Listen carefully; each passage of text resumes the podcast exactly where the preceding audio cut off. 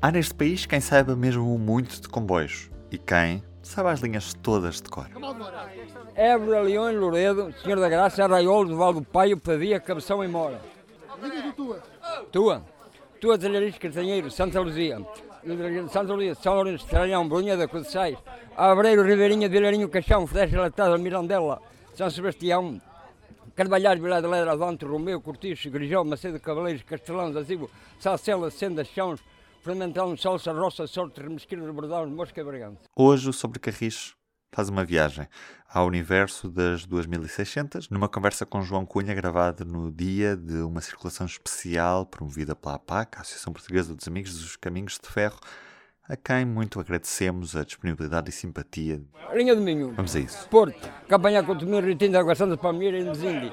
Trabalho Aliança, São Verturas, São Romão, Portelas, Esperadores, Falou, Usado, Pisão, Barrimão, Famalicão, Moquim, Lournino, Carreira, Midões, Barcelos, Silva, Carapés, Tamelo, Rães, Barroselos, Alvarães, Darque, Viana do Castelo, Areosa, Montador, Cifre, Gelfa, Âncora, Praia, Âncora, Moledo do Minho, Senhor da Agonia, Caminha, Seixas, Lanhelas, Queiro, Gondarém, Santa Marinha, Cerveira, Maria Carvalho, São Pedro da Torre de Valença, Gão Feio, Verdoeiro, Friados, La Pera, Cabeça, Monção. Viva sobre Carris hoje de novo na estação de Valença. Estamos a norte de Portugal, na estação mais a norte, num dia especial em que a CP faz uma viagem com uma 2600 e carruagem Schindler na linha do Minho, um serviço histórico para assinalar aquele que é o lançamento do livro de João Cunha, precisamente dedicado a estas locomotivas da Alstom, que de certa forma marcam também a ferrovia em Portugal.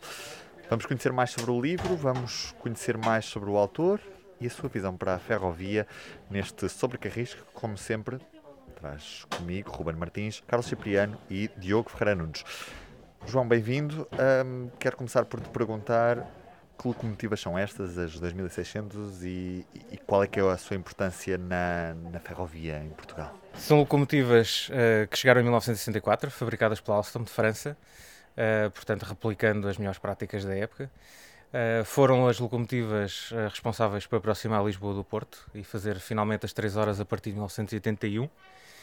e têm sido desde então Uh, e foram até sensivelmente início dos anos 2000, uh, eh, digamos, as principais portas-estandartes da CP. Uh, eh, fizeram sempre os principais comboios e sempre com bastante eficácia, diria. Publicas agora um livro sobre estas locomotivas. O que é que podemos ler no teu livro? E porquê este fascínio pelas 2600? Então, se calhar, primeiro começando pelo fascínio, uh, portanto, eu sempre gostei de comboios, comecei muito miúdo a frequentar as estações e a obrigar os meus pais a frequentar as estações as formas, essencialmente a paixão começa pela estética uh, e de facto as formas desta locomotiva, um design muito característico de França, sempre me atraiu bastante pelas linhas agressivas. Uh, o que é que podemos encontrar no livro? Uh, portanto, o livro, além de uma resenha técnica e, e eu diria bastante completa, tive, tive um contributo de muitos engenheiros da CP para, para ele, uh, faz também uma contextualização histórica uh, de qual foi a necessidade que, que, que, deu origem a esta aquisição e um pouco depois qual foi a evolução, qual foi a evolução ao longo dos anos da, enfim, da carreira destas locomotivas, até à desativação e agora à reativação. Uh, tentei também juntar-lhe um pouco um toque humano, porque no fundo, por trás das máquinas há sempre, uh, há sempre a humanidade, os homens, não é? Uh, e portanto também tentei escrevê-lo sempre de forma a introduzir algum elemento emocional no livro. Falou em, em, linhas agressivas, para quem não está muito por dentro de, do meio, o que é que significa isso de linhas agressivas numa locomotiva? Estas locomotivas são uh, das únicas em Portugal que se distinguem uh, por terem os vidros inclinados para dentro, um pouco como os navios têm e com o mesmo objetivo, ou seja, tentar contrariar um bocadinho o efeito de contraluz ou de, de encandeamento pelo sol. Isso, pronto, provoca desde logo um aspecto bastante mais agressivo, menos aerodinâmico e que depois eu acho complementado com a decoração que a CP escolheu desde sempre, transmite uma imagem de força. O que é que estas locomotivas têm de tão fascinante que mais nenhuma outra composição locomotiva automotora da CP tem. Então, para além da estética, que foi realmente aquilo que motivou a minha paixão, uh, estas locomotivas também são o auge da eletromecânica na ferrovia, ou seja, depois destas locomotivas começa a era do digital, da eletrónica de potência, e portanto estas são, as, as, no fundo, a súmula de todas as evoluções da eletromecânica ferroviária europeia estão nestas locomotivas, e portanto todos os esquemas elétricos, os esquemas mecânicos, tudo o que faz de facto mover estas locomotivas, digamos, é o grande pináculo da eletromecânica antes do aparecimento da eletrónica. E qual foi a primeira vez em que uh, viste uma locomotiva 2600? Lembras-te desse momento? Não me lembro do primeiro, mas lembro-me de ser miúdo e ir à estação de Santa Apolónia várias vezes e lembro-me de se destacar esta forma laranja com, com os vidros para dentro no meio de todas as outras. O João Cunha, além de apaixonado pelos comboios, é também um conhecedor e, sobretudo, um investigador eh, do caminho de ferro em Portugal. Qual é a visão que este investigador tem neste momento sobre o momento atual do caminho de ferro em Portugal? Eu penso que este momento, nós já tivemos vários momentos de sim ou sopas, mas eu diria que este é o momento. E eu acho que é agora que nós de facto decidimos se vamos querer realmente reaproximar-nos da Europa Central. E é curioso que estas locomotivas de que falamos hoje foram um bocadinho essa aproximação na altura e é um bocadinho agora o momento de percebermos realmente que nos queremos aproximar ou não. Portanto, temos fundos europeus até 2030 que asseguram de facto, ou podem assegurar, se saibamos nós aproveitá-los, uh, mudar um bocadinho uh, o figurino da, da rede. Um, por oposição, eu diria que a alternativa será fazer um pouco mais do mesmo, portanto, insistir em renovações de troços seculares muito estafados, longe de povoações antigos, etc. Portanto, agora estamos realmente a meio da ponte e ou damos um, um, um salto em direção à ambição ou, ou, ficamos outra vez para trás. Eu espero sinceramente que seja o momento de dar o salto. Uma das coisas que se tem discutido muito é o modelo da ferrovia uh, em Portugal e também na Europa. Esta situação que nós vivemos da separação da roda e do carril e ainda por cima com a parte do carril uh, junta com as estradas, uh, como, como é que vê? Como é que vê essa, essa situação? Sou completamente agnóstico no, no tema, ou seja, acho que isto pode funcionar tudo debaixo da mesma holding, acho que pode funcionar separado como esteve entre CPI e Refer e acho que pode funcionar no modelo atual. Um, acho que a chave, de facto, está na responsabilização das empresas, na exigência de objetivos às empresas e parece-me que é por aí que o modelo em Portugal está a falhar completamente, porque de resto nós temos modelos na Europa que funcionam com todos debaixo da mesma holding, temos um modelo sueco que é parecido com o nosso, hum, também funciona, ou seja, há, há, há que haver também aqui uma aproximação ao modelo cultural do país e, portanto, não estou certo se este modelo se adapta, no fundo, à nossa cultura de gestão em Portugal, esse é outro tema. Uh, mas eu sou completamente agnóstico, acho que pode funcionar das três formas. Acho que não pode é continuar a funcionar sem, sem objetivos. O que é que está a falhar? Eu acho que neste momento está mesmo a falhar a estruturação uh, do administrador de infraestruturas. Portanto, eu acho que a Infraestruturas de Portugal não está a cumprir o seu papel, uh, não está capacitada desde o seu. De, eu penso mesmo desde a sua administração, não está capacitada para levar a empresa para onde, para onde necessita e apesar da empresa ter uh, corpos técnicos de grande valor, não tem tão poucos como às vezes se diz. Uh, portanto, eu acho que a própria administração da IP, às vezes, quando usa um bocadinho esse argumento, acho que está um bocado a menorizar uh, os técnicos que a casa tem. acho que claramente precisa de uma administração com objetivos e de uma administração que saiba como é que a IP deve funcionar. Não estou seguro que isso aconteça hoje em dia. O problema estará só na administração ou também na orientação que essa administração recebe? Ah, eu penso que é claramente nas duas coisas uh, e nós na CP nos últimos dois anos temos testemunhado um pouco um refrescamento da empresa e uma nova atitude Uh, isso também não foi só por causa da alteração da, da, administração. Portanto, a administração depois alterou questões orgânicas, estruturais dentro da empresa. Isso vai ter que ser feito na IP, quer ela seja IP, quer volta a ser REFER ou quer volta a ser CP. A ferrovia é só um bastião da esquerda ou pode ser um bastião de qualquer ideologia política? Eu acho que qualquer ideologia que assuma que o caminho de ferro pertence a outra está a perder o jogo. Portanto, não parece-me. Aliás, na Europa, na Europa nós temos governos de todas as cores uh, ou quase todas as cores, vá, uh, e todas elas apostam transversalmente no caminho de ferro. Portanto, não me parece de todo que seja uma questão ideológica, embora saiba que em Portugal nem todos os partidos, nomeadamente à direita, tenham essa questão bem resolvida. O João Cunha é um destacado elemento da iniciativa liberal. Eh, no entanto, é também um apaixonado pela CP e julgo que defende a CP, que é uma empresa pública. Haverá alguma contradição não, aliás, eu não. Eh, eu, eu, acho que um liberal tem que ser, sobretudo, contra o monopólio. E, portanto, uh, eu, eu defendo a liberalização dos caminhos de ferro como existe. Uh, percebo, e acho que todos os liberais devem perceber, que há uma certa limitação no ponto de vista do serviço público. É impossível haver concorrência livre no serviço público. Uh, portanto, pela própria natureza. Uh, e enfim, tudo o resto é de saudar. Agora temos visto também os movimentos em Espanha que já estão a beneficiar muitas, muitas pessoas. Uh, mas também acho que não devemos ter problemas com quem é o proprietário do capital da CP. Portanto, eu acho que desde que a CP, neste momento, a CP tem um contrato de serviço público que indica claramente o que é que a CP deve fazer, penso que de um ponto de vista de interesse público, isso é o que tem que estar salvaguardado. Sou completamente agnóstico se o capital é público, se é privado, francamente, é uma discussão que não me motiva muito. João, onde é que podemos comprar o livro? Podem comprar na loja online da APAC, uh, portanto em caminhosdeferro.pt e portanto espero que gostem da leitura. E já a seguir falamos sobre a atualidade ferroviária em Portugal. Na segunda parte deste Sobre Carris, já estamos na estação de Campanhã, na cidade do Porto. Foi aqui que terminou esta viagem especial dedicada ao lançamento do livro das 2600 por parte de João Cunha, é uma viagem promovida pela APAC, Associação Portuguesa dos Amigos de Caminhos de Ferro. E é aqui nesta estação que gravamos esta segunda parte em que vamos discutir alguns dos temas ligados à atualidade ferroviária. Começamos por Cascais, a linha de Cascais, que contou recentemente com, com várias expressões. O material circulante voltou a avariar, Diogo, ou foi outra coisa? O material circulante não foi propriamente uma avaria, foi um problema com os rodados, mas esta é uma situação em que a culpa não é propriamente da CP, mas sim da empresa que gera a rede ferroviária nacional, a Infraestruturas de Portugal. O que é que aconteceu? Nos últimos meses, a IP uh, eh, fez uma intervenção entre as estações Caxias e Santa Mar, num, num, investimento de pouco mais de 5 milhões de euros. E nessa intervenção, o que é aconteceu? A, a bitola, a distância entre carris ficou ligeiramente irregular sobre a, a medida da bitola ibérica dos 1668 milímetros.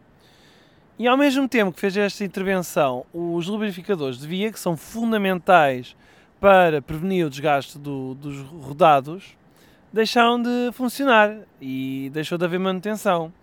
E o que, é aconteceu? Como a bitola ficou ligeiramente irregular e os lubrificadores de via deixaram de funcionar, o desgaste dos rodados foi muito superior ao que é suposto. E depois houve um problema com a saliência na parte interior das rodas, que é designado do, verdugo, ficou mais pontiagudo, como se fosse uma espécie de faca. E falhando este parâmetro, uh, não se consegue prevenir um eventual descarrilamento e falha-se os parâmetros necessários. E o que é que acontece? A CP começou a ficar com os rodados muito mais desgastados e teve de começar a encostar os comboios progressivamente para uh, evitar uh, um eventual uh, descarrilamento. Portanto, isto começou a, a notar-se sobretudo no mês de outubro, em que houve mais de 200 comboios que ficaram por ser realizados, ou que foram encostados, ou que foram parcialmente suprimidos, por causa deste problema. E uh, o problema só ficou resolvido nas últimas duas semanas, porque entretanto a CP começou a corrigir a, a situação e também houve um trabalho conjunto com a IP. Mas um, pelo meio houve combates suprimidos, como tu disseste, e houve também composições que só circularam com metade das carruagens, diminuindo assim a oferta da empresa. Eh, na base disto tudo, como disseste muito bem, estavam os lubrificadores. Para quem não está muito por dentro deste assunto, os lubrificadores de via são uns equipamentos que estão na via férrea, sobretudo junto às curvas, e que ejetam um óleo, uma massa que eh, permite suavizar eh, o contacto entre a roda e o carril. Eh, e que se não funcionarem faz com que haja muito mais desgaste da roda em contacto com o carril e portanto leva a que as rodas tenham que ir ser torneadas nas oficinas, o que obriga à imobilização do material. O que aconteceu uh, aqui na linha de Cascais foi, como disseste, foi de facto um problema do gestor de infraestrutura, portanto que não fez o seu trabalho. Uh, havia 31 lubrificadores e 9 estavam avariados. É demasiado, quer dizer, aceitava-se que houvesse um ou dois, mas não que estivessem 9, não é? E daí que aconteceu uma coisa muito simples, traduzida em números, que é nos últimos 5 anos, em média, a CP levava 10 rodados por ano para serem torneados e uh, só nos primeiros meses, ou pelo menos até outubro deste ano, foram 49, portanto, quintuplicou uh, o número de rodados que tiveram que ir às oficinas, exatamente por causa do problema dos lubrificadores.